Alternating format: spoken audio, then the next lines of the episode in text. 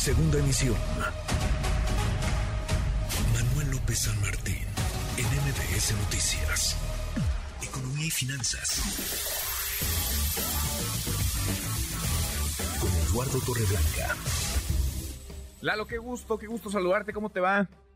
Muy bien, gusto en saludarte igualmente, Manuel, ¿cómo estás? Buenas tardes, buenas tardes al auditorio. Muy, muy buenas tardes. Tras la detención ayer en Culiacán, Sinaloa, de Ovidio Guzmán, pues hay muchas, muchas cosas que analizar, muchos matices en distintos frentes, Lalo, por supuesto en el terreno de la seguridad, en el terreno de la gobernabilidad, pero también en el terreno económico, porque el fentanilo es un, vaya, es un mercado que acaparaba en buena medida este hijo de Joaquín El Chapo Guzmán, no solamente en México, sobre todo en Estados Unidos, Lalo. Sí, y fíjate que en ese sentido me, me parece que la detención va a ser un elemento que abone a una buen, un buen contacto personal entre los presidentes de México y Estados Unidos, porque sabe Estados Unidos que tener a un personaje de esa talla ayudaría a descubrir cuáles son los distintos caminos que tiene el grupo criminal de Sinaloa, no solamente el de Sinaloa, sino el del cártel Jalisco de Nueva Generación, que son los dos grupos o dos organizaciones criminales que dominan el traslado del fentanilo hacia la Unión Americana. El fentanilo es una sustancia que se le ha atribuido una responsabilidad del 80% en las muertes por sobredosis en Estados Unidos. Y es algo que tiene muy preocupado a la Unión Americana, muy preocupado al, presidente Biden porque dice que eso tiene que acabar, esa pandemia tiene que acabar porque se está, se está, liquidando a la juventud estadounidense y la juventud del mundo en general.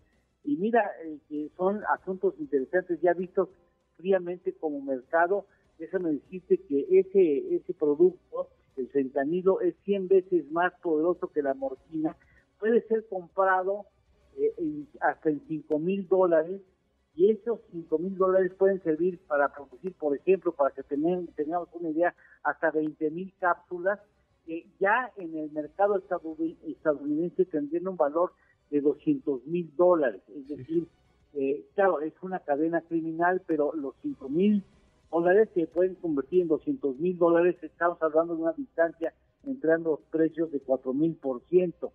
Eh, el cártel Jalisco y el cártel de Sinaloa son los que aquí en territorio mexicano han dominado ese mercado e involucran involuntariamente, por supuesto, territorios como Colima, Jalisco, Michoacán, Guerrero y Baja California, e incluso se supone que también participan de alguna manera los puertos de Lázaro Cárdenas y Manzanillo en ese mercado ilegal.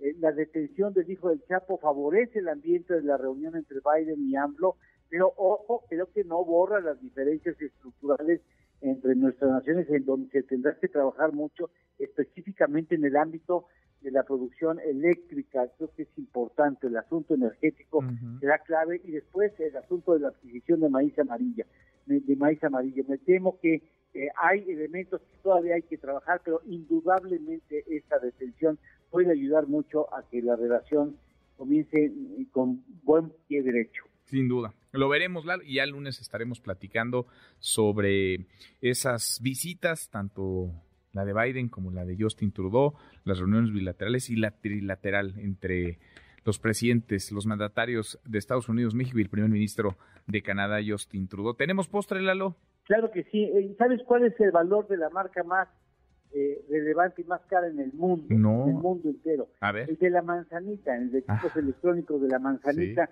vale hoy 482 mil millones de dólares. 400, o sea, si tú quisieras comprarla, si alguno de nuestros amigos que nos está escuchando, amigas, nos lo quisiera comprar, tendría que pagar 482 mil millones de dólares, cuando en el 2010 valía tan solo 30 mil millones de dólares. Hoy vale 482 mil millones de dólares. Imagínate que lo que lo pusiéramos en pesos, imagínate. No, bueno.